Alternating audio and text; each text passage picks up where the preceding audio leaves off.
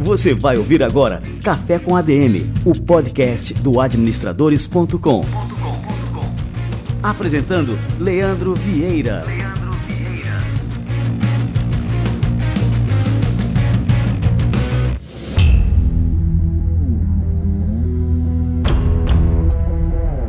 Fala galera, está no ar mais um Café com a DM, a sua dose de cafeína nos negócios. Estamos começando o nosso episódio número 243.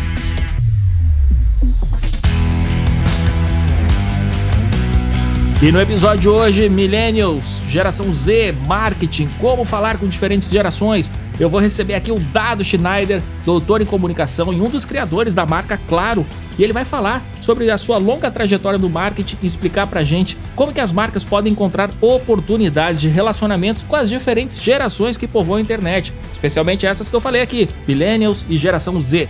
Daqui a pouquinho, Dado Schneider em uma entrevista imperdível no nosso Café com a DM. Fica ligado. Muito bem, galera, e hoje a gente tem aqui o quadro Show Me The Money, em que eu recebo fundadores de startups em que eu estou investindo. Essa semana eu estou investindo em mais uma que eu estou completamente apaixonado. É a Le Coupon, uma plataforma onde as empresas podem criar seus próprios programas de fidelidade, oferecendo é, descontos e benefícios em mais de 24 mil estabelecimentos em todo o Brasil. Eu vou conversar agora com a Luísio Cirino, que é fundador da Lecupom. E ó, presta atenção, você também pode se tornar um investidor junto comigo nessa startup. Vamos lá!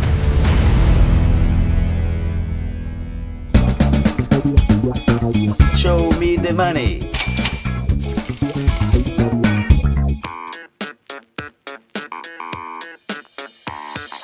E eu estou aqui agora com a Luísio Cirino, fundador da Le Cupom. Grande Aloysio, seja muito bem-vindo ao Café com a DM. Obrigado, Leandro. Prazer imenso estar participando aí do, do seu programa. Muito bem. Aloysio, conta um pouquinho pra gente aqui do começo da Le Cupom e como que a Le Cupom está agora. A Le Cupom nasceu em 2016. Na época, nós né, fizemos um modelo físico para testar, um MVP físico. E naquela ocasião nós batemos em vários lojistas aqui em Belo Horizonte e convidamos para participar né, da primeira edição. Eram mais ou menos uns 40, 50 estabelecimentos que estavam presentes nessa primeira edição. Mandamos rodar 25 mil livros e distribuímos gratuitamente pela cidade, né, para realmente, de fato, né, testar, entender se realmente, de fato, as pessoas consumiam esse tipo de produto, porque a gente sabe que lá fora ele funciona muito bem. Né, a gente tinha essa dúvida, a gente precisava testar. E foi um sucesso, né, André? porque depois de seis meses os lojistas gostaram bastante, né? nós tivemos ali um sucesso na utilização de cupons, que foi um momento certo para a gente tomar a decisão e começar a desenvolver o aplicativo. Aplicativo esse que ficou pronto em 2018, né? E naquela ocasião nós éramos um modelo 100% B2C, né? O usuário baixava o aplicativo, né? tanto na Apple Store quanto na Google Play, pagava-se um valor e consumia os cupons de desconto. Na ocasião, nós já tínhamos já em torno de 500 estabelecimentos. E ficamos ali no modelo B2C até mais ou menos em 2020, né? Foi quando nós resolvemos pivotar e começamos a entregar isso para as empresas, principalmente empresas que prestam serviço. A gente começou a entender que os benefícios ajudam muito os pilares corporativos dessas empresas tanto na aquisição, quanto na retenção, quanto na satisfação do cliente final. E benefício, né, a gente sabe que é a, palavra do momento, é muito importante a gente oferecer isso para as empresas fidelizarem os seus clientes. E o nosso modelo, ele praticamente hoje é da seguinte maneira: nós desenvolvemos um aplicativo para as empresas. É, dentro desse aplicativo já vem todo o nosso cardápio de ofertas. Começou lá em 2016, Leandro, mas hoje nós já temos mais de 24 mil estabelecimentos físicos. Já estamos já presentes em todos os estados brasileiros. E claro, nós temos também né, os principais e-commerces, oferecendo descontos e cashback. Então, as empresas elas têm condições hoje de ter um aplicativo com a cara dela, né, e dentro desse aplicativo já contar com toda essa carteira de descontos e cashback. Fora isso, nós oferecemos também uma carteira digital, onde que proporciona para o cliente final um cashback, né? E é mais uma forma de fidelização que as empresas encontram né, com seus clientes finais. E claro, a gente tem que entregar e a gente entrega as informações, dados. Então a gente entrega um dashboard para as empresas acompanharem tudo que está acontecendo dentro daquele ecossistema. Então, no final das contas, a gente entrega produto, a gente entrega oferta e a gente entrega dados para as empresas que querem fidelizar os seus clientes. Cara, fantástico. Eu fiquei tão apaixonado, tão impressionado com a Le Coupon que é, eu não apenas me tornei um investidor da empresa, que a gente vai contar um pouquinho sobre essa oportunidade agora, como eu também né, me tornei um cliente da Lecupom e nós vamos agora implantar aqui no administradores.com né, essa solução. Então, Aloysio, conta pra gente agora essa oportunidade única que quem tá escutando a gente tem de, assim como eu, se tornar um investidor e sócio da empresa, fazer parte dessa história de sucesso. Bom, legal. É, nós estamos nesse crowdfunding com a CapTable, estamos muito felizes né? Está sendo um sucesso. Né? Quero convidar todo mundo a estar tá participando dessa jornada junto conosco de democratizar o mercado de descontos, o mercado de cashback do país, proporcionar para as empresas que elas mesmo podem ter o seu próprio aplicativo de descontos e cashback. E nós já estamos já quase no final da rodada, então nós já temos aí já nos finalmente, então tem oportunidades ainda, mas estão acabando e espero que possamos contar aí com o maior número possível de pessoas né, dentro dessa nossa jornada. Show de bola. Então, olha só, vou passar aqui para a turma. Eu fiz aqui um link encurtado, né? O link da oferta com todos os detalhes da captação é adm.to barra lecupom e o lecupom se escreve tudo junto, L-E-C-U-P-O-N. E também tem um grupo de WhatsApp riquíssimo onde você participa e também um time de especialistas lá da CapTable, que é o adm.to barra grupo Lecupom. Aloysio, parabéns, cara, pela sacada, pela grande empresa que você construiu junto com os seus sócios e agora, né, também vamos fazer parte dessa construção de sucesso e, olha, quem sabe aí a gente está falando de um próximo unicórnio brasileiro. Legal demais, Leandro. Também estamos bem animados com essa jornada. Começou desde 2016. Eu costumo dizer que a, a palavra do momento aqui na Lecon é trabalho. Né? A gente trabalha muito para realmente, de fato, entregar né, esses bons resultados, principalmente para esses novos sócios né, que podem confiar que o, no nosso destino, sem dúvida nenhuma, é o sucesso. Show de bola! Valeu, Aloysio! Um grande abraço. Obrigado, Leandro. Um grande abraço para você e para toda a sua audiência.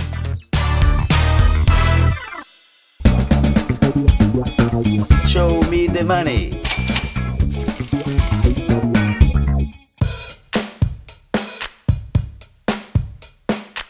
Todo empreendedor pensa em digitalizar seu negócio, mas tem dificuldades na hora de contratar as soluções certas. Você também já deve ter se sentido assim, com receio de fazer um investimento em tecnologia para sua empresa. Mas deixa eu te dar uma dica bem legal. Utilizando servidores PowerEdge criados numa parceria entre a Dell Technologies e a Intel, sua empresa terá garantida uma infraestrutura segura e compatível com qualquer carga de trabalho. Dá para implementar aplicações de Big Data e inteligência artificial sem problemas. Analise as metas de negócio e fale com o consultor Dell Technologies para saber qual a melhor solução para sua empresa. Para facilitar sua tomada de decisão, a Dell Technologies preparou uma proposta bem bacana. Use o cupom Primeiro Servidor 500, tudo junto, e ganhe um desconto de 500 reais na compra do seu servidor. Repetindo, use o cupom Primeiro Servidor 500, tudo junto, para ganhar um desconto exclusivo de 500 reais. Mas fique ligado que a promoção acaba dia 31 de julho e é uma oferta exclusiva de servidores selecionados.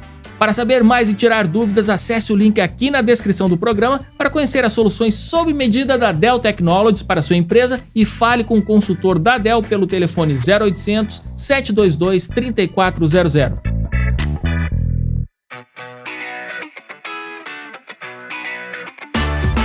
Sabia que os empreendedores mais maduros e experientes são os que lideram negócios melhor estabelecidos? E não sou eu quem estou dizendo, são pesquisas na área de empreendedorismo.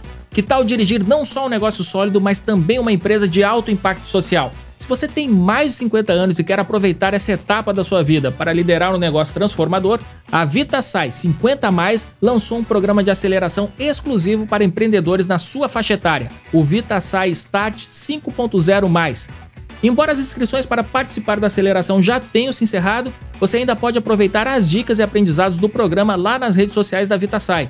O programa é focado nos desafios e oportunidades que pessoas mais maduras podem encontrar no ambiente empreendedor. Não perca essa oportunidade siga VitaSai 50 mais nas redes sociais. Os links estão aqui na descrição do programa.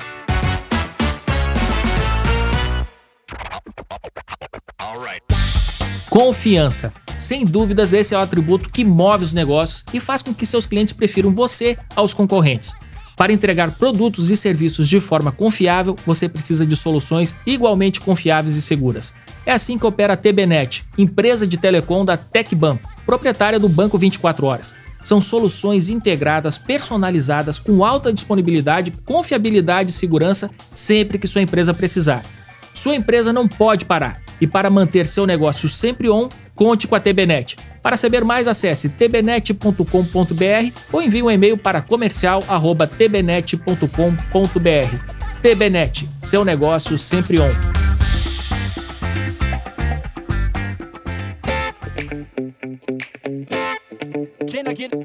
Nos episódios anteriores eu já dei essa dica, mas é muito boa mesmo e vale a pena repetir. Quando a gente busca por serviços de seguros de carros, de vida e residencial, além de um bom serviço, seguramente buscamos praticidade e facilidade. Por isso você precisa conhecer a Use.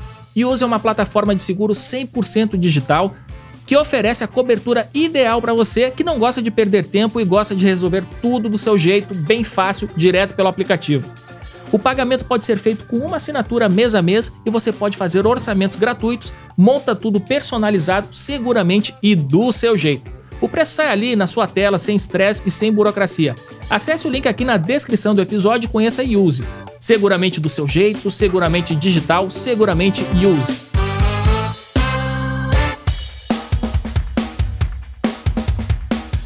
Ao formatar uma política de benefícios corporativos na sua empresa, uma das etapas mais importantes é escolher quais benefícios oferecer aos seus funcionários. Nessa hora, muitos empresários temem complicar demais a gestão ao oferecer vale-refeição, alimentação, transporte, plano médico e tantos outros. Afinal, para cada um desses benefícios, contrata-se um fornecedor diferente. Mas eu vou te dizer uma coisa: você pode ter tudo isso em um só cartão. Com a Flash dá para concentrar em até 8 benefícios em um só meio de pagamento que aceita em mais de 2 milhões de estabelecimentos. Administrar os benefícios fica bem mais fácil desse jeito, porque o seu RH só precisará lidar com um fornecedor. Além disso, a gestão dos benefícios pode ser feita a partir de uma plataforma online bem fácil e intuitiva. Com alguns cliques, você libera os valores para os funcionários de sua empresa e eles podem usar o saldo da maneira que acharem melhor. O melhor é que, mesmo com essa simplificação, sua política de benefícios continua com o mesmo respaldo jurídico e tributário. Não há razão para querer outras soluções em benefícios corporativos. Com a Flash você tem menos burocracia e mais opções. Quer saber mais? Acesse o site flashapp.com.br e descubra outras vantagens para sua empresa. O link está na descrição do programa. Flash, a revolução dos benefícios na sua mão. Muito bem, galera, vamos receber essa fera, essa lenda, Dado Schneider.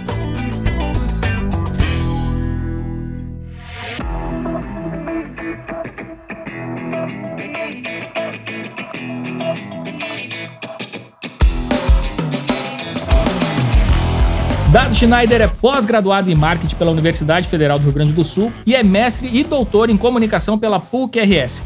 No auge da propaganda no Brasil, ele trabalhou em grandes agências como DM9, Ogilvy, MPM e entre outras. Além de ter sido consultor de grandes empresas, ele foi executivo da Claro e é o próprio criador da marca. Foi evangelizador digital do Magazine Luiza na sua grande virada digital em 2015 e nos últimos anos palestra sobre as suas pesquisas sobre o comportamento das novas gerações e foi considerado pelo site BuzzFeed como palestrante imperdível da Campus Party, de onde também é embaixador Dado Schneider, cara, que honra te receber por aqui. Seja muito bem-vindo ao nosso Café com a DM.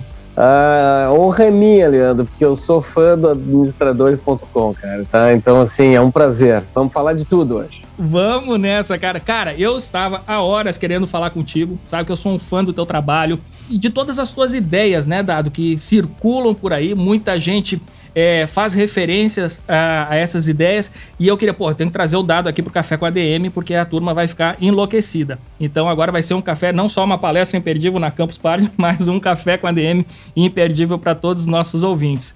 É, Dado, eu queria que você comentasse. Eu contei aqui, já aqui no começo, né, que você não só foi executivo da Claro, mas como o próprio criador da marca. Conta pra gente aí como é que foi essa história.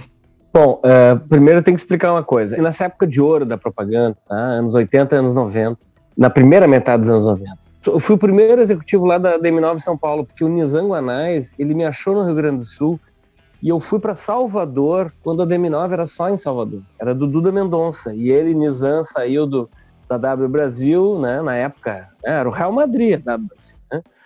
E aí ele montou a DM9 lá, Sociedade com o Duda, e levou uma legião estrangeira. E eu fui o gaúcho da legião estrangeira. Quando eu cheguei na Bahia, eu virei um baiúcho, hoje eu sou um baiano, sabe? Assim, e eu ajudei a montar a DM9 São Paulo. Aí eu tive assim uns desentendimentos até com o próprio sócio do Nizam na época, e eu digo, ah, quer saber, já joguei no Real Madrid, eu vou fazer um ano sabático. E eu fui para Portugal ser professor. Eu fiquei um ano dando aula em Portugal em 95. E lá estava bombando o celular. E nos Estados Unidos estava atrasado. E no Brasil ia pintar durante o governo FHC a privatização, né? E depois as bandas B, né, que são os concorrentes das telefônicas privatizadas, né? Empresas de telefonia, porque telefônica é uma marca. Né? E aí, cara, eu estudei celular lá em Portugal e cheguei, desembarquei de volta no Brasil, conhecedor, tá? Eu mergulhei e eu digo, eu vou participar de alguma concorrência dessas teles aí. E voltei para o Rio Grande do Sul e entrei numa agência de publicidade que concorreu a uma tele, né, que é a banda B da época no Rio Grande do Sul, e era uma empresa canadense e eu ganhei a concorrência. Eu digo que foi eu ganhei porque eu ganhei porque eu era o único cara que falava inglês de todas as agências concorrendo, né? Então assim, eu ganhei sim. E aí a gente criou 200 nomes para a empresa e eles queriam um nome leve, solto. Não tinha vivo nem, nem oi na época, tá? não tinha. Só tinha tel, com e sigla. Criamos 200 nomes e não emplacamos. E a cliente, que era uma canadense, eu estou me estendendo, mas essa história é legal. A cliente, que era uma canadense, ela disse assim: o nosso sinal é mais puro, porque o sinal dessa empresa ele era totalmente digital e as outras ainda eram meio analógico, meio digital. Nós estamos falando de 25 anos atrás. E ela disse, na véspera da gente bater o martelo na marca, assim, ela disse em inglês: eu queria que uma marca que dissesse que o nosso som é mais puro, mais clear. Quando ela falou clear em inglês, eu digo assim: caraca, tá aí a marca, porque, claro, é clear, mas também é of course, né? Ou seja, é claro no sentido de clareza, né, de sinal, mas é claro de obviamente, de lógico. E a Claro Digital foi uma marca no Rio Grande do Sul assim como a ATL no Rio, como a BCP em São Paulo, a Mericel no, no Centro-Oeste, TES no interior de São Paulo, BCP no Nordeste.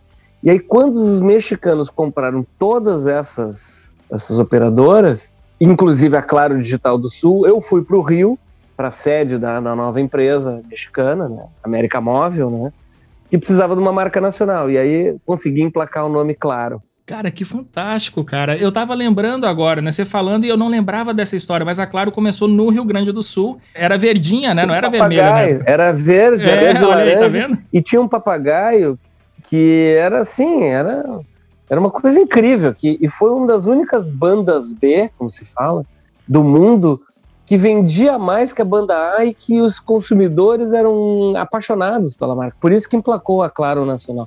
Mas isso faz muito tempo. Uh, depois o mundo mudou muito, né? mas assim, é, é, daí que surgiu a história do Claro. E o mais legal agora é um detalhe que eu adoro contar. Logo que a gente criou essa marca, a concorrente era a Telefônica aqui no Sul, e no call center, os call centers na época eram todos uh, próprios, né?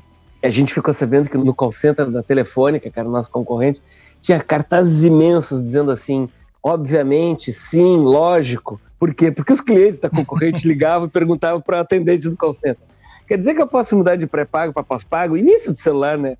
E a atendente dizia, lógico, né? Obviamente. É, sim, né? Porque a gente fala claro umas 10 vezes por dia. E foi muito bacana. E, e, assim, eu tenho esse carimbo, tá? Eu já criei outras coisas, já criei coisas bacanas também, mas isso é levantar a taça em Copa do Mundo. que fantástico. Cara, parabéns. Olha, nem sabia aí que a gente ia contar essa história e foi muito bacana, né? De relembrar também esse começo da Claro, né? Que hoje é uma grande potência. Se eu tivesse cobrado um milionésimo de centavo por cada linha que essa empresa aqui hoje da América Latina inteira fosse vender, eu acho que eu estaria em Mônaco, num iate, agora tomando champanhe, fumando charuto. Mas é isso aí. Foi apenas o preço de tabela. Ah, que bacana. Bom, Dado, e assim, outra questão assim da tua história é essa tua formação. Né? É, então você tem uma formação que ela é muito consistente academicamente e que você tem uma trajetória profissional que, que também da mesma forma é extremamente consistente, enfim, com grandes feitos. E no Brasil a gente ainda tem um discurso que ainda está muito em voga, né? Que as pessoas valorizam muito a questão da prática em detrimento da formação acadêmica. Né? Isso é uma coisa que me preocupa porque eu enxergo muita importância. É perigoso. É perigoso o que está acontecendo. É, então assim, eu tenho essa preocupação, então sempre puxo esse tema aqui no Café com a DM, e você aqui, uma prova viva disso, né? Então, assim, um cara que não menosprezou a importância da formação acadêmica e ao mesmo tempo, né, que trilhou uma carreira profissional fantástica. Qual é a importância, então, da questão da formação acadêmica mesmo densa, assim, da pessoa é, se aprofundar cada vez mais no, nos diferentes níveis de estudos? Você chegou a fazer um doutorado em comunicação. E mesmo assim não perdeu o senso prático, né? Mas conta pra gente aí, vamos, vamos lá. Eu acho que eu vou dividir essa tua pergunta em. Acho que dá pra falar meia hora em cada parte da tua pergunta. Eu vou falar de quatro horas sobre isso. Não, mas assim, não vamos falar sobre hoje, tá? Vamos falar sobre o sempre. O sempre foi essa dicotomia no Brasil. Ah, o cara é conhecimento prático, então não deu tempo de estudar. E o cara que estudou muito não deu tempo de trabalhar, né? E eu sou filho de professor, meu pai era de odonto, mas meu pai era um baita professor, um excelente professor. E meu pai tinha seu consultório, fazia pesquisa na faculdade, sabe? E eu vi isso em casa. Eu comecei a trabalhar com 17, eu já entrei na faculdade no mesmo dia. Primeiro dia de aula na faculdade foi o primeiro dia de trabalho. E assim que eu me formei, eu me formei rapidinho, em três anos e meio, tá? Eu me entupi de cadeiras e eu trabalhava feito um cão nas agências, tá? Eu trabalhava muito. Comecei a fazer, eu quero ser professor, quero ser professor, quero ser professor. E na primeira chance que teve um concurso, na época, na, na Federal, eu entrei no consegui. Só que depois de quatro anos, uh, aquelas coisas, governo Sarney, acabaram não aprovando que esses professores foram contratados, mas eu parti para uma outra faculdade e eu sempre fui professor. E aí, quando a gente é professor, a gente sabe que a gente sabe pouco, né? Porque a gente se esforça para passar para os alunos o que sabe ou que está pesquisando, e sempre vem novos questionamentos, e quando a gente explica, a gente aprende mais. Então, eu acho que eu solidifiquei a minha formação na aula, como professor. E aí, eu não parei mais porque eu fui ficando um executivo, fui crescendo, tá? Não, não, vou, não vou ser esse falso modesto. Eu cresci muito rápido na profissão por competência mesmo, tá? Mas assim, sempre estudando muito e sempre me ligando a pessoas que tinham um perfil complementar ao meu e, e semelhante ao meu, tá? Ou seja, por que, que não dá para estudar e trabalhar ao mesmo tempo? E eu fiz isso. Dei um tempo, tá? Consolidei minha carreira de executivo. Então, assim, eu terminei o pós-graduação em 85 e fui fazer o, o, o mestrado em 96 nesses 10 anos que eu não estudei, né, propriamente dito, só li pra caramba, nesses 10 anos eu me consolidei profissionalmente. E o mestrado, doutorado foi durante a Claro. Tá? O mais legal é que eu apliquei muita coisa que eu aprendi no mestrado, eu apliquei na Claro. Depois o doutorado foi sobre o que eu apliquei na Claro com o que eu tinha aprendido no mestrado. Pô, quer alinhavar mais a, o, o, prático e o teórico? Então, assim, eu recomendo isso para todo mundo. O que está acontecendo hoje é que está assim, ah, não precisa mais diploma, não precisa mais diploma, não. Não é que não precisa mais conhecimento. Pode não estar mais em moda ter diploma, mas o conhecimento aprofundado sobre alguma coisa tem que ter. A gente tem que ter uma formação generalista pra caramba. Quanto mais coisas a gente souber, um pouco de cada coisa, mas tem que ter aprofundamento em um, dois, três assuntos para valer. Porque senão a gente é, é, é mais um ou mais uma que está aí. E a gente tem que ter algumas conquistas. Então, por exemplo, eu me aprofundei em agendamento de assuntos. Agendamento, que é agenda setting, tá? Que é uma coisa assim, que é uma coisa que é voltada ao jornalismo. Eu mergulhei e eu criei um termo, né? Agendamento na propaganda. Como é que os assuntos da propaganda agendam assuntos da sociedade? Pô, então assim, eu tenho isso no corpo.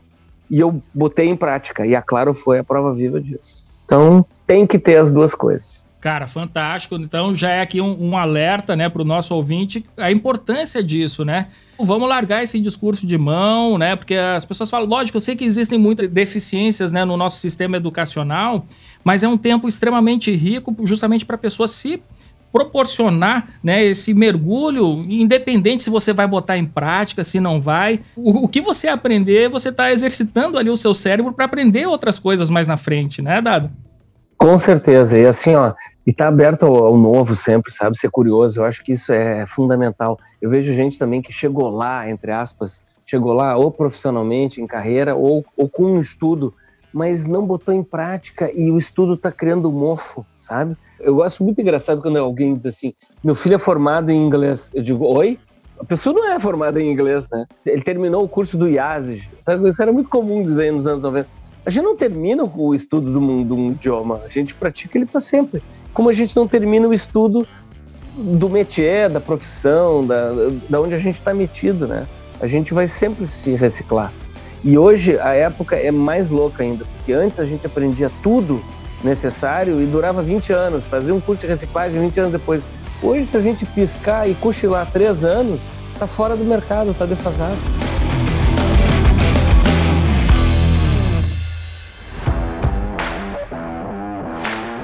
Dado, agora falando dessa questão de choque de gerações e tudo mais, né? Com a internet, né, a cada transição geracional a gente passa por uma mudança quase completa de costumes e da forma como a gente se comunica. E hoje é uma geração que sabe, por exemplo, o que é cringe, né? Cringe, né? é o termo que tá, tá tô na louco, moda. Tô agora. louco pra falar sobre isso. Tô louco pra falar sobre isso. e outras pessoas, como eu, que não sabia o que era, que fui perguntar para os meus filhos, outros procuram no, no Google, né, para saber o que, que é esse diabo do cringe, por exemplo, né? Como é que uma marca, então, pode se comunicar com públicos que são tão diferentes e que convivem na mesma época? Pergunta pra Coca-Cola, cara. A Coca-Cola faz ah. isso há mais de 100 anos. Eu, eu adoro falar. Ah, porque todo mundo tem que usar um exemplo de alguma empresa de alta tecnologia. Pergunta para a Coca-Cola. Coca-Cola faz isso com maestria há quanto tempo? Há quanto tempo? Mas assim, eu quero falar uma, coisa de geração, porque quem não sabe o que é cringe, cringe é passar vexame. Né? Eu avisei, Leandro, eu, essa semana foi mágica para mim, porque assim, por estudar a geração Z, essa né, que veio nesse século, finalzinho do outro lá, anterior, por estudar esse povo desde o início. Eu fiz algumas previsões em 2004, 2005, 2006, 2009, 2010, e me chamaram de louco, cara. E eu dizia coisas assim, ó, eu queria ter uma plaquinha daquelas, eu já sabia, sabe? Porque eu disse em 2006, mais ou menos, a minha geração, porque eu sou baby boomer, tá? Eu tenho 59 anos, eu sou de 61, eu sou a rabeira dos baby boomer. Eu, eu também fui hippie, tá? Eu tenho umas fotos de, de adolescente que eu tenho vergonha, tá? Mas assim, a minha geração baby boomer e barra X, né? Você é geração X, né? Essas nossas gerações, nós fomos envelhecidos muito rapidamente pelos millennials, geração Y, porque eles com habilidade digital, eles envelheceram a nossa geração. Você não, porque você lida com isso, tá? Eu me esforcei muito para não ficar para trás, mas assim, em média, porque o pessoal da geração X foi tocar num computador depois dos 25 anos de idade, é a mesma coisa que aprender um idioma depois dos 25, 30 anos de idade. É mais difícil aprender francês com 30 anos. Eu aprendi francês com 7, dos 7 aos 14. Eu falo francês de criança, mas assim, vai aprender francês com 30, vai aprender alemão com 35. E a minha geração tocou no computador depois dos 25, 30 anos. Tá? E é por isso que nós, aos 45, 50, ficamos tão defasados. Estou falando geracionalmente, né? Termos de geração. Aí eu dizia para os millennials, lá em 2006, vocês vão ser envelhecidos pela geração Z mais rapidamente, precocemente, do que vocês nos envelheceram com o digital na virada do século. E o pessoal riu da minha cara, tá? Por quê? Porque tinham 20 anos na época.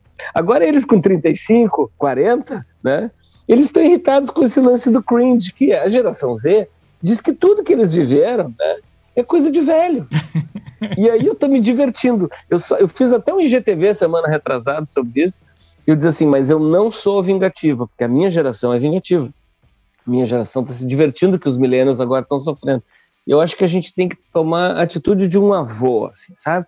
Quando o filho ou a filha tem o, primeiro filho deles, ou seja, vai ser o meu primeiro neto ou neta, a gente tem que abraçar e dizer assim, viu agora aquelas coisas que a gente falava, agora você está se colocando no meu papel quando eu tinha sua idade e ajudar os millennials, porque a geração Z está passando por cima dos millennials. E eu avisei. Então aqui está levantando a plaquinha aqui, eu já sabia.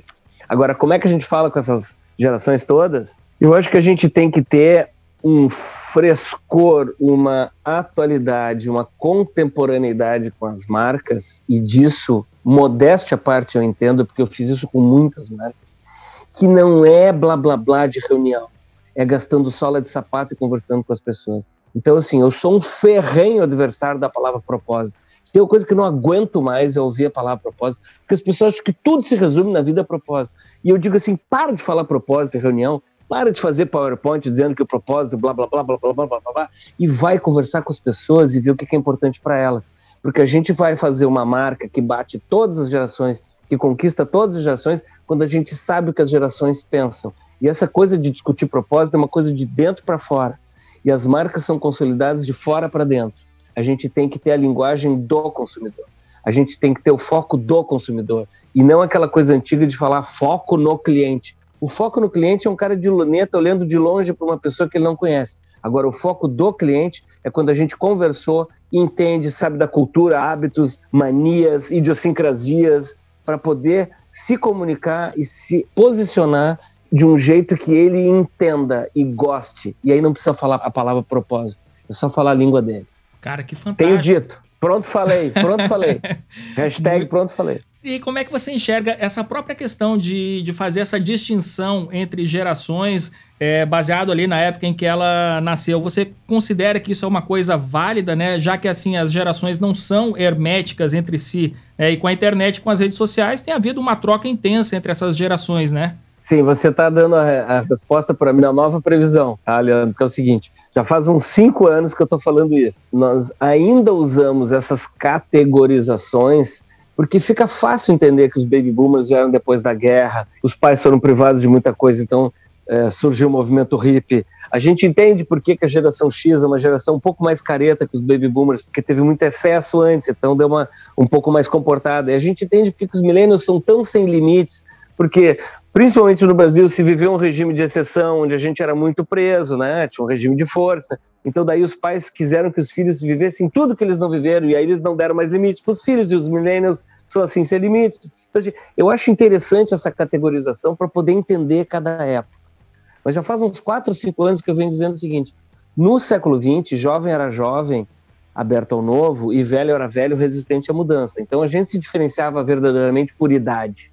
No século XXI, tem jovem jovem, tem jovem velho, tem velho velho tem velho jovem. Então a gente não se diferencia mais por idade. A gente se diferencia agora por mentalidade. E eu acho que nós estamos experimentando já nessa primeira metade da década de 20, porque nós estamos na década de 20, né? Mas nessa primeira metade da década de 20, nós já estamos experimentando algo que vem do final da outra década, da década anterior, que é a mescla de gerações. Vai ser mais difícil a gente categorizar as gerações de forma tão estanque como a gente conseguiu fazer até aqui. Agora você fala com uma pessoa de 30 anos que é um, uma pessoa conservadora, eu não estou falando política, conservadora em, em, da maneira de ser, pensar e agir. E aí tem uma pessoa descolada, uma mulher descolada de 65 anos que, que dá uma aula de abertura de cabeça, entendeu? Então, assim, acho que a gente vai viver agora é a mescla das gerações. Olha, que fantástico, né? Eu acho também, eu enxergo muito isso, né? Eu, por exemplo, assim, tô aqui é, de cabeça branca, tal, tudo mais, mas mantenho aqui as minhas memórias afetivas com meus. Eu tenho aqui meus brinquedos ali dos anos 80. E, enfim, então assim, eu enxergo muito isso, que eu, eu não me vi pressionado por conta dessa questão do século passado, tá? Que, que havia essa pressão né, que, por exemplo, a pessoa para ser adulta, ela tinha que se comportar de determinada forma, tinha que gostar de determinados assuntos e, enfim, né, existia toda essa pressão social. E até assim, para você ter ideia, acho que eu já contei aqui no, no Café com a DM, quando eu fiz 18 anos, 19 anos por aí, eu não era levado a sério porque eu era colecionador de gibis e tal, tudo mais, e eu disse, pô, as pessoas não me levam a sério. Então eu doei meus gibis, até hoje eu me arrependo porque eu fiz isso, meus. Tinha uma coleção enorme aí de mais de mil gibis, Homem-Aranha e tudo mais, e eu me arrependo. Hoje em dia eu tô comprando no Mercado Livre de volta porque, enfim, né? E assim, e hoje em dia eu vejo que a época que a gente está vivendo, você tem a liberdade para viver da forma como você, enfim, se sentir melhor, se sentir mais feliz e sem essa questão da pressão social, que você tem que ser assim, tem que se vestir assado e tal, tudo mais. Então, assim, eu vejo que é um momento muito positivo, né, da história, esse que a gente está vivendo. Concordo plenamente. Assim embaixo você está dizendo. As minhas palestras online, elas são mais elétricas do que divertidas, tá? Porque no online a gente precisa ter, atrair atenção. Eu tenho mil técnicas que eu não vou contar aqui, vai lá no YouTube vai ver minhas palestras, tá? Mas assim, as minhas palestras presenciais eram muito divertidas e eu começava dizendo, olha pessoal, até porque eu me visto de camiseta, jeans, eh, jeans preto, tênis preto, né? Eu dizia assim, ó pessoal, não vamos confundir seriedade com sisudez ou seriedade com formalismo, tá? Porque a pessoa quando diz assim, ele é sério, ela tá querendo dizer, ele é sisudo, ele é fechadão, ele é circunspecto, ele é taciturno, né? e ele é formal. Agora, a gente pode ser sério e divertido. E o, e o século XX, ele exige que a gente seja séria e divertida, e não fechadão. E o divertido, o descolado, o colecionador de gibis, agora pode, antes não podia. Agora pode em qualquer idade.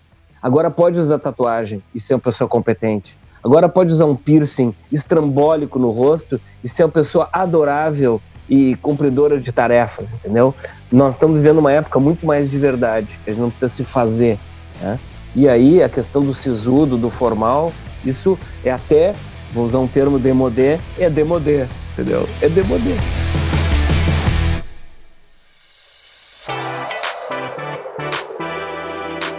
É, dado, é, a própria internet, né, já passou por essas transformações geracionais. Então, assim, a gente pontuando aqui, pegando essa questão das gerações, os millennials, eles eram apaixonados por blogs, né, essa coisa de redes sociais, por exemplo, foi uma coisa que pegou bem depois, né, e hoje a gente tem redes que praticamente usam formas de comunicação internas, né, como o TikTok, que eu, por exemplo, não compreendo, né, assim, não compreendo a e linguagem. eu adoro o TikTok. Eu, assim, eu tenho dificuldade, assim, para é, compreender a linguagem, como que as coisas, enfim, né, se tornam populares ali dentro e tudo mais. Né? A gente pode comparar cada rede social a um território com linguagem própria. A gente observa também essa questão das linguagens que a gente utiliza em cada rede. Tem gente que está em todas elas e se comunica de forma diferente em cada uma, né? E tem outras que elegem as suas, que, enfim, que tem é, mais afinidade com o seu jeito de comunicar, com seus valores e tudo mais. Como é que você enxerga né, essa questão da linguagem própria de cada rede?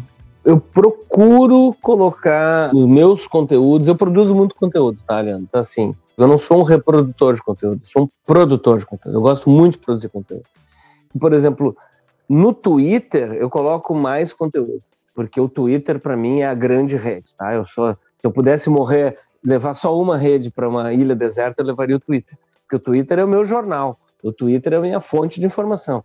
O Twitter, para mim, é a grande rede, mas assim, eu procuro no Insta ter cara de Insta, no Face. Eu vou te confessar que o Facebook tem tido tanta briga política que as coisas que eu coloco no Face, as pessoas começam a brigar. É, é assim, cara, eu tô assustado. assim, parece que abriram os portões do inferno lá. É, enfim. do inferno. Não, eu sou uma pessoa leve, cara. Eu não, não, não, não me posiciono, não quero saber.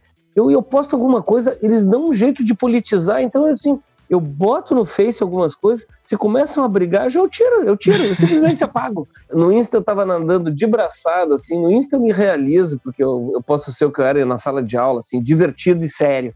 Mas o TikTok é o meu grande xodó atualmente. Eu não posto uma coisa por dia, mas eu tô curtindo é me permitir lidar com uma linguagem totalmente nova, visual, não estou dizendo que o mundo é melhor ou pior que o TikTok, não estou dizendo que o mundo hoje é pior ou melhor do que o século XX, mas assim, eu estou curtindo me permitir fazer coisas loucas no TikTok. Porque eu fazia coisas loucas em sala de aula, na Campus Party eu fiz as coisas mais loucas que você pode imaginar. Eu já fiz uma palestra chamada Palestra Rabugenta, que eu fui vestido de, de roupa de paintball e distribuí tomates para os milênios e, e falei assim, agora vocês vão ouvir um tio falar todas as coisas que vocês falam e não fazem e no final, se vocês não gostarem do que eu falo, vocês me jogam tomates. e, cara, tá, bota lá, Dado Schneider, palestra rabugenta no YouTube, você vai ver. Eu fui cravejado de tomate, fui, fui, chac, foi uma chacina de tomate. Ah, que bacana, cara. Então, assim, e eu, como eu já fiz essas coisas loucas todas em Campus Parties, e também até para algumas empresas, tem umas empresas loucas que chamam isso, né? Eu não faço essa palestra louca, mas eu faço essas coisas que eu chamo assim limítrofes, tá? No limite, o TikTok tá me deixando com uma comichãozinha na mão, assim. Eu tô começando a fazer coisas limites no TikTok. e eu gosto porque é, é conteúdo instantâneo na veia. E as marcas nesse cenário, né? Como é que elas podem aproveitar e encontrar oportunidades em cada um desses territórios? As marcas estão apanhando no TikTok, tá? No Instagram elas já conseguem se dar melhor porque é um, sei lá, uma linguagem mais domada, né? Mais mais compreendida. Mas eu vejo assim, que existem exemplos de empresas pequenas, médias e grandes, empresas minúsculas, de gente que entende linguagem. E aí eu vou puxar a brasa para o meu lado, porque como eu sou da área de comunicação, o pessoal das redes sociais, na maioria das empresas, é pessoal de TI. E o pessoal de tecnologia não tem a questão da linguagem forte. Muitas vezes uma ideia genial ela não chega nas pessoas porque ela não fala a língua das pessoas. Estou falando de aplicativo, estou falando de e-commerce, estou falando de N manifestações que são, do ponto de vista de TI, geniais, mas está faltando aquela pitadinha, aquele toque assim de opa, isso aqui chamou atenção no meio de milhões de estímulos, essa coisa me chamou atenção. Pode apostar que tem o dedo de alguma pessoa de comunicação competente ali. Então, por favor, não deem o trabalho bacana para o seu sobrinho talentoso com, com CorelDRAW. Dê para uma pessoa, eu gosto de falar CorelDRAW porque é para chocar, né? tá? Dê o trabalho para uma pessoa de comunicação, porque as marcas precisam se comunicar cada vez mais nesse mundo em que tem uma explosão de estímulos para se destacar é cada vez mais difícil. Então tem que ter gente cada vez mais especializada em linguagem. E nós temos, inclusive, vivido um, um período turbulento hoje porque nós temos uma crise de linguagem. E quem entende linguagem de uma pessoa para outra, né? Processo de comunicação, emissor, mensagem, receptor, é o pessoal de comunicação. Estou puxando descaradamente a brasa para o meu lado. Boa. E assim, pegando esse gancho na questão da linguagem, existe também um erro que muitas marcas cometem, que é de tentar dialogar com todo mundo, mas acabar sem conseguir falar com ninguém e ainda, né, correr o risco de soarem pouco autênticas nessas tentativas, né? Como é que as marcas então devem, de forma deliberada, ignorar públicos que não têm muito a ver com seu produto ou serviço, para dedicar então mais esforços a ações que são voltadas aos públicos que são de interesse, que respondem melhor às suas mensagens? eu gosto das suas perguntas porque você já cruza a bola, é só, é só cabecear. Tá? Então, assim, eu acho que você já está respondendo ao perguntar, porque assim, quem quer conquistar todo mundo não conquista ninguém. Então, assim, é óbvio que uma, por exemplo, uma marca Volvo, a Volvo não é para geração Z, então ela não vai se posicionar fazendo um TikTok ridículo, né? Vai ficar ridículo a Volvo num TikTok, mas ela pode, num episódio, se manifestar. Por exemplo, causou uma polêmica, acho que faz umas, uns 15 dias, que Nubank contratou, contratou não, a Anitta passou a ser conselheira da Nubank entendeu? Mas aí, como que uma mulher que fica rebolando nos clipes vai sentar numa mesa de conselho?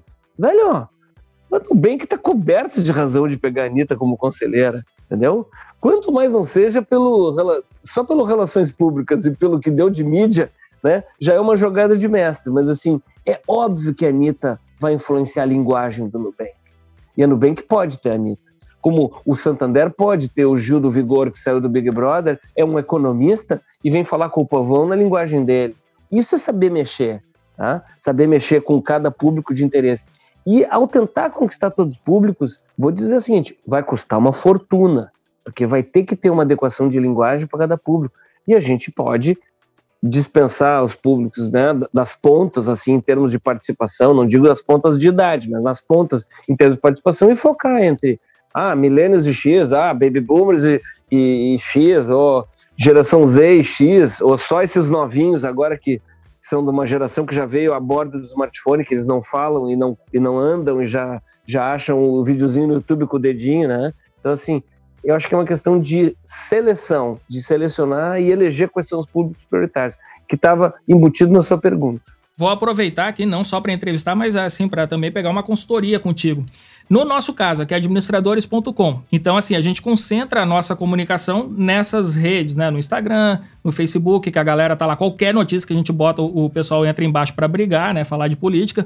Quer me deixar fazer o TikTok pro administradores.com? Vamos, vamos. Olha aí, vamos tá, aí. Então deixa comigo, pronto. Deixa então, comigo. E aí a gente, é, por enquanto, assim, até por, por essa questão estratégica, a gente tá ignorando a rede o TikTok. Mas eu, eu, eu volta e meia eu, eu solto numas reuniões. Eu disse, cara, mas assim, os nossos futuros é, seguidores do administradores não estão lá dentro, não faz sentido a gente ter uma comunicação com eles, né? Eles vão entrar na faculdade, é, alguns já estão, enfim, né?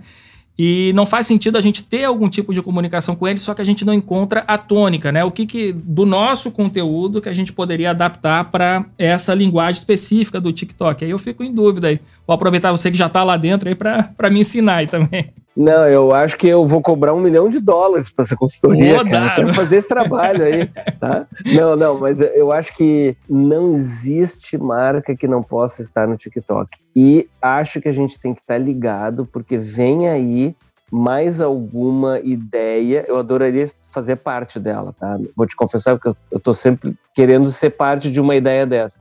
Mas eu acho que o TikTok está servindo a geração Z A geração que tem 4, 5, 6, 7, 8 anos, que já estão chamando de geração alfa, não interessa o nome, tá? Por exemplo, a geração Z não foi criança com smartphone. Eu não gosto de usar os meus filhos como exemplo, mas eu tenho um filho de 19 e um filho de 17. Eu empurrei carrinho conversando com eles. Os pais que empurram carrinho sem conversar com os filhos, mexendo no, no smartphone, já criaram outro tipo de pessoa. Não estou dizendo que é melhor ou pior, é outro tipo.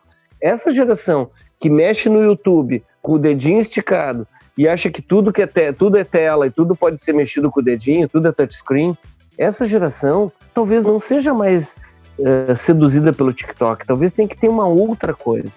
Eu te confesso que eu adoraria ajudar a criar essa outra coisa. Mas assim, os caras do TikTok, eles vão ser administradores.com ou não. Acho que você tem que conquistar eles enquanto eles estão no TikTok, porque e se vier um adm.br que seja seu concorrente, roube eles.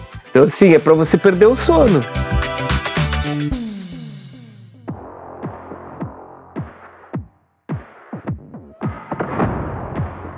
Assim, ao mesmo tempo que a gente tem essa questão, essa necessidade de adaptar a nossa mensagem, é, há também assim a, questão da ligação do marketing aos fundamentos das empresas, né? A missão, visão, valores. Até propósito. Pô, nem falei no propósito. Não, mas pode falar. É que estão falando demais. Quando todo mundo fala demais numa palavra, ela perde o poder. Então, é isso que eu queria te perguntar. Se essa busca pela conexão com as novas gerações, ela pode levar a um afastamento desses fundamentos, aqueles fundamentos do marketing, enfim, o marketing raiz mesmo? Bom, eu sou do marketing raiz, tá? Eu acho que o marketing tem que ser explicado numa folha, tem que ser explicado sem slide de PowerPoint, tem que ser explicado numa aula em 15 minutos. Então eu vou te dizer o que para mim é marketing. Marketing para mim é recompra. Quando a pessoa compra uma vez, pode não ter tido marketing, mas quando ela compra pela segunda vez, teve marketing.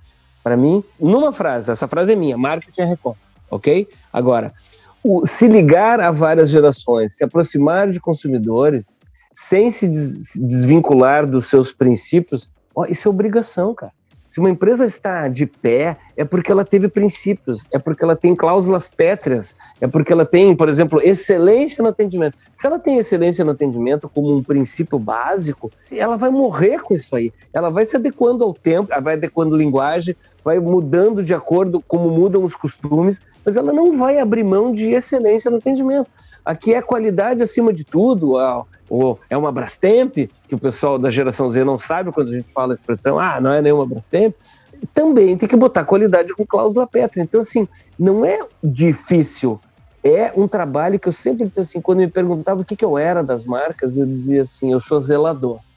Porque o zelador é um cara quase com um sistema binário na cabeça, que pode ou não pode. O síndico deixa você botar o carro na vaga que, da pessoa que está viajando. O dono do prédio deixa que você. O zelador não deixa, cara. Sabe por quê? Porque ele perde emprego. E eu sempre fui zelador de marca.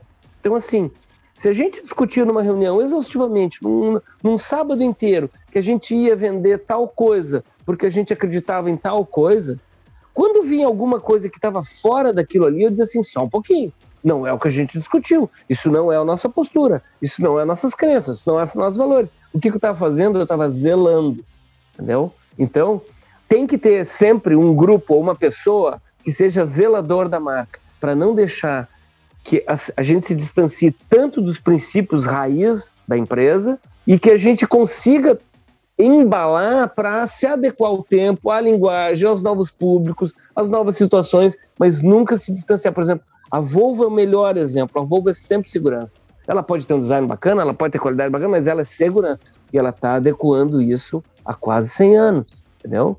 E assim, Coca-Cola, que é a alegria de viver, entendeu? Pode mudar o slogan, mas Coca-Cola é a alegria de viver. E eles estão adequando, é uma causa pétrea. Aparece Coca-Cola, a gente abre um sorriso. Então, assim, não é difícil, mas tem que ter gente intransigente trabalhando como zelador. Eu exerci esse papel em muitas empresas, para muitas empresas, e assim, e eu sou chato. Porque quando alguém resolve fazer uma invençãozinha, ou uma bocinha, ou uma gagzinha, ou uma coisinha nova que ninguém nunca fez, mas se distancia, eu digo, para aí, eu estou zelando pela marca, estou zelando pelos valores, nós estamos nos afastando das nossas crenças. Ponto, cara. E assim, com autoridade. A época que eu fui mais poderoso numa empresa não foi a época que eu fui diretor, foi a época que eu fui gerente. Foi na época da Claro Digital aqui no Sul. Eu era gerente, mas eu tinha o poder da caneta. E eu podia dizer o que fosse, e até eu não era recebido por diretores de algumas empresas, porque eu era gerente. Aí o canadense, que era o presidente da empresa, foi sensível ao meu pedido, ele disse, faz um cartão aí dizendo que eu sou vice-presidente de marketing. E ele deu uma gargalhada e mandou fazer. Então, os caras que não me recebiam quando eu era gerente, porque eles eram diretores, no momento que eu virei vice-presidente só no cartão, eles me recebiam. Então, simples. Eu era zelador, cara. Ô, Dado, eu achei super interessante isso que você falou, esse termo, né? Zelador da marca. É, porque hoje em dia, assim, a, tem a questão dos memes e os memes fazem parte, assim, da linguagem da internet. E muitas marcas eu vejo assim como um certo erro, né? Querer surfar em tudo quanto é meme. Então, assim, a gente, até o, o nosso querido Marcos Hiller, que é professor aqui no Administradores Premium, também é um cara é, de branding fantástico. Não sei se você já conhece, depois eu tenho que conectar vocês.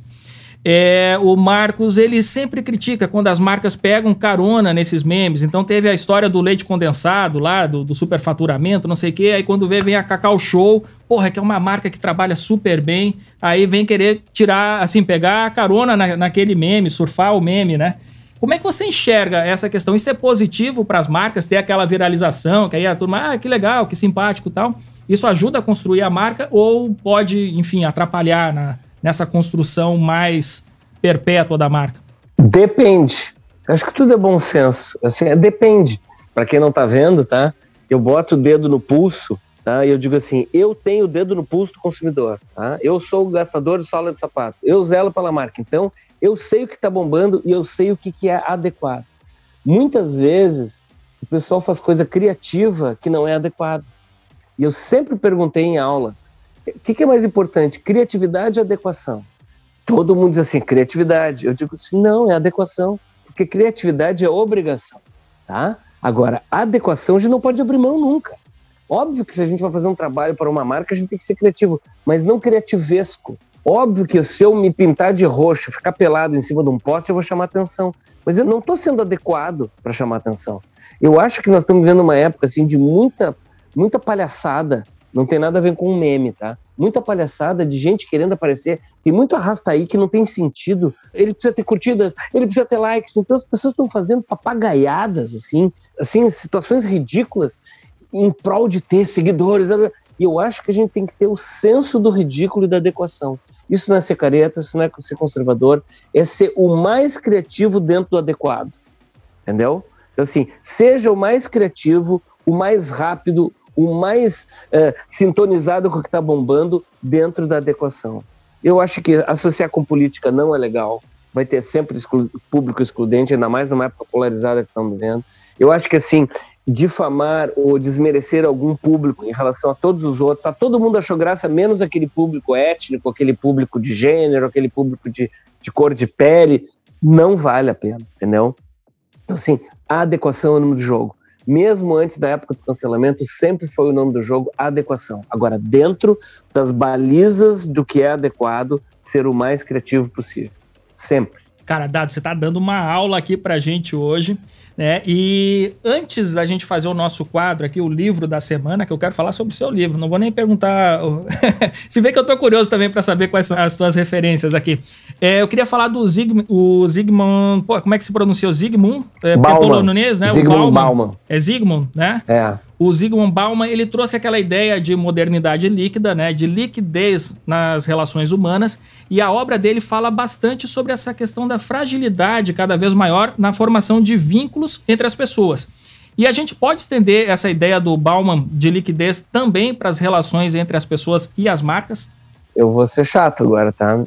Antes do Bauman falar de modernidade líquida, eu falava que nós estávamos saindo de uma era de vínculos e tínhamos entrado numa era de ficar tá? Então, assim, eu, eu gosto de falar da minha teoria, tá? que é anterior a dele, tá? Que eu, eu dizia o seguinte, no século XX nós criávamos vínculos né, fortes, nos apaixonávamos, namorávamos, noivávamos e casávamos, ah, e vivíamos felizes para sempre, com produtos, marcas, pessoas, ideias, empregos.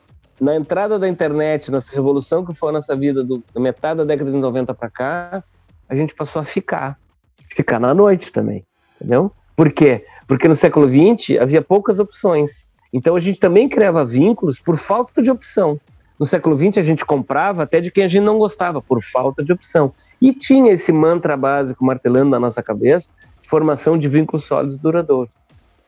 A internet possibilita um acesso ilimitado à informação que gera novas opções em qualquer segmento e também gera a possibilidade da gente conhecer mais pessoas. Então, como a gente ia no passado para uma festa pensando numa pessoa só, ou no máximo num plano B, a gente passou aí para a noite com ilimitadas possibilidades. Então a gente passou a não pedir em namoro mais, tirar para dançar. A gente passou a dar um beijinho aqui perto do bar, outro beijinho lá em outra pessoa perto do banheiro, um beijinho antes de entrar numa pessoa que já tinha combinado pelo Tinder, e a gente passou a ficar. E a gente passou também a ficar com as marcas, com os produtos, com as ideias, com os empregos e com as pessoas, então. Em vez de falar do Balma, eu falei Mas de eu, mim. eu vou ter que emendar, então, aqui mais uma, uma questão. E qual que é o segredo, então, para as marcas conseguirem não só ficar com seus consumidores, mas conquistarem, enfim, criar um namoro, um relacionamento mais, é, mais estável, né? E até mesmo casar com o seu consumidor? Eles não vão casar mais, cara. Não eu, tem eu como, já falo isso há mais de 15 anos. Esquece esse troço. É, quer ver uma coisa antiquada? A minha carteira cativa de clientes, ela é sua e de toda a torcida do Flamengo, do Corinthians, do Barcelona, rapaz. Eu era maldito no, no primeira década do século, ah, de- até 2010. eh, Se falava muito de CRM, você falava muito em fidelização de clientela, e os caras me convidavam para o evento. Eu digo assim, cara, eu vou dinamitar isso tudo. Não existe mais cliente fiel, não existe mais propensão à fidelidade de cliente. Você vai fazer de tudo. E tinha as técnicas de CRM, ah, a cada 10 compras, uma pessoa ganha uma de graça. Isso não é fidelização. Isso é dar 10% de desconto, baixar as calças 10% todas as vezes que o cara compra, para ver se ele fica. E ele só volta enquanto tá bom, cara. Ele só volta enquanto ele leva vantagem. Eu sempre viajei muito de avião. Teve uma época que uma das, sei lá se foi a Varig, se foi a, a TAM, que na época não era a Latam, uma delas descobriu que eu viajava muito e resolveu me dar um cartão daqueles especiais. Eu passei a ter o dobro de milhas ou pontos viajando por essa nova aí. Até que a outra que era, eu sempre viajava, descobriu e me deu mais pontos ainda. Sabe o que, eu fiz? Voltei para aquela primeira. Cadê a fidelização, cara? Eu era uma ave de rapina. Eu era um consumidor ave de rapina querendo levar vantagem o tempo todo.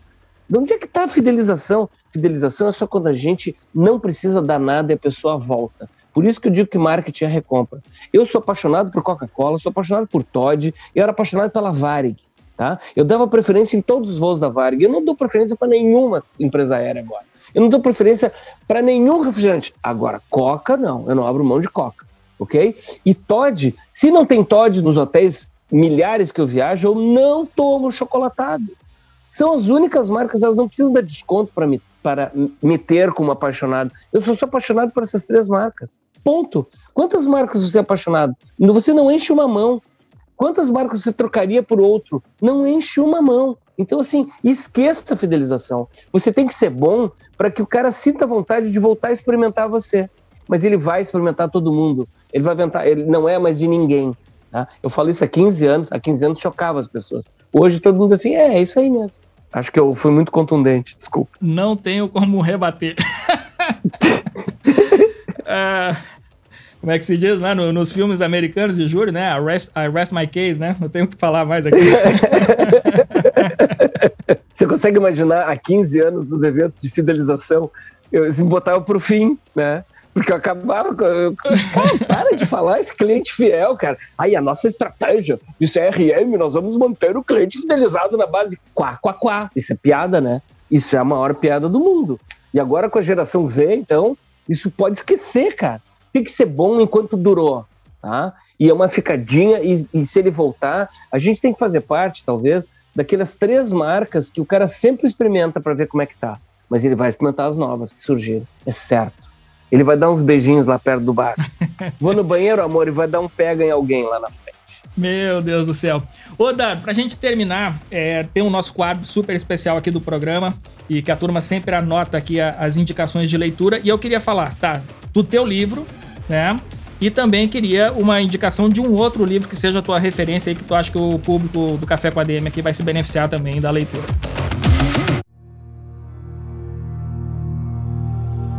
Livro da semana.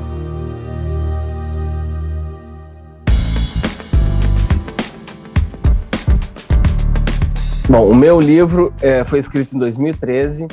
O título não tinha a ver nada com pandemia. Tá? É O Mundo Mudou Bem na Minha Vez.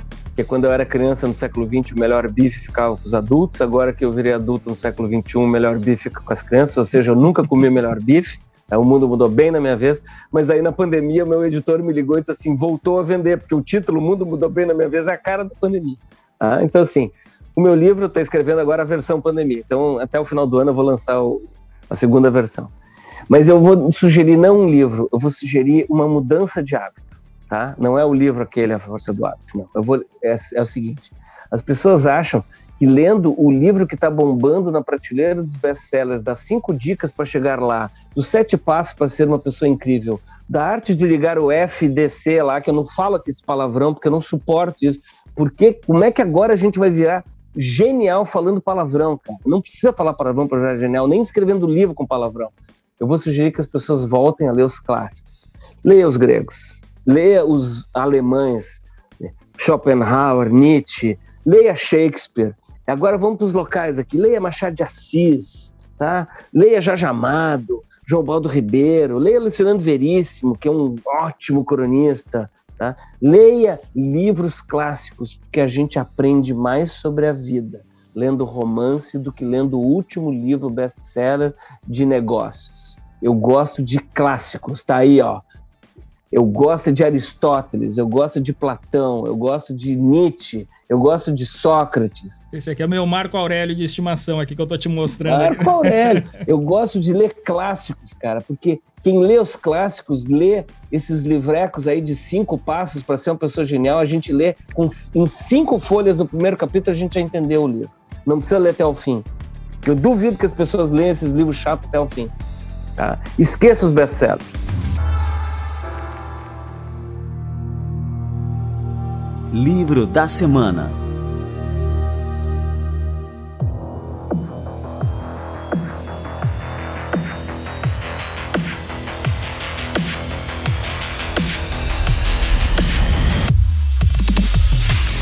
Cara, que fantástico. Olha só, e terminamos aqui com uma frase né, emblemática. Esqueçam os best-sellers com Dado Schneider aqui no Café com a DM. Dado. Leia os clássicos. É, esqueça os best-sellers e leia os clássicos. Vamos fazer um retorno aos clássicos.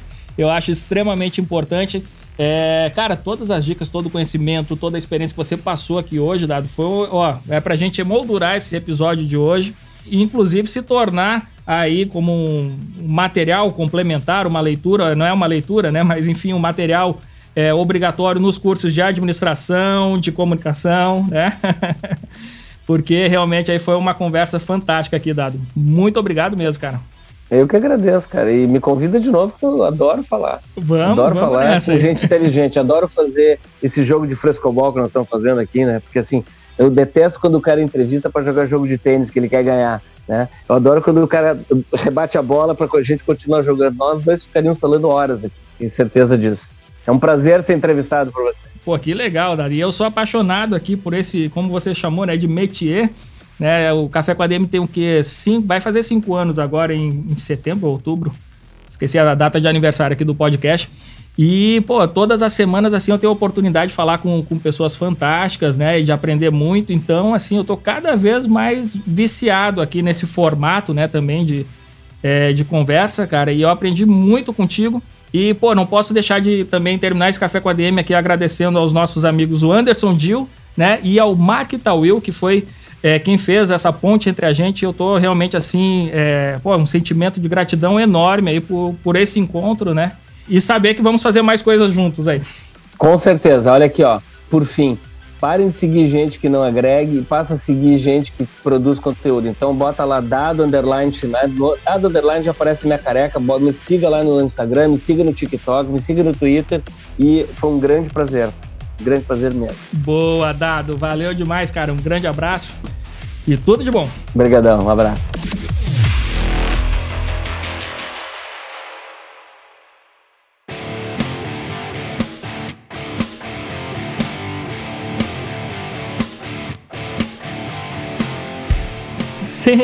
Sensacional! Que bate-papo mais fantástico esse aqui hoje no Café com a DM. Inesquecível esse encontro com Dado Schneider. Eu tenho certeza que você aí do outro lado curtiu muito essa entrevista também. Então não marca bobeira, gruda aí no Dado Schneider, procura ele nas redes sociais, o conteúdo dele é fantástico e você, inclusive, vai evitar de cometer vários erros na comunicação da sua empresa. E olha só, pessoal, conversando aqui no off com o Dado, eu descobri que nós temos, ou pelo menos tivemos, né, um amigo em comum, o grande Walter Nick. O Dado foi aluno do Walter Nick na Escola de Administração da URGS e eu também, né, tive a oportunidade de ser não apenas discípulo do Walter Nick, mas também fui assistente dele e tive também o grande privilégio de ser amigo desse cara, que infelizmente foi uma das milhares, milhões de pessoas no mundo inteiro que não resistiram ao coronavírus e que partiu no ano passado. Mas ele deixou um legado incrível e aqui no Café com a DM eu gravei um podcast com ele. Agora não vou lembrar o número aqui de cabeça, mas você pode procurar na nossa listinha lá no cafécomadm.com.br o episódio com Walter Nick e que eu dei o título mais do que merecido ao mestre com carinho. Boa galera, este foi o nosso Café com a DM de número 243. Na semana que vem a gente volta com mais cafeína para vocês. Combinados então? Então até a próxima semana em mais um episódio do Café com a DM, a sua dose de cafeína nos negócios. Até lá.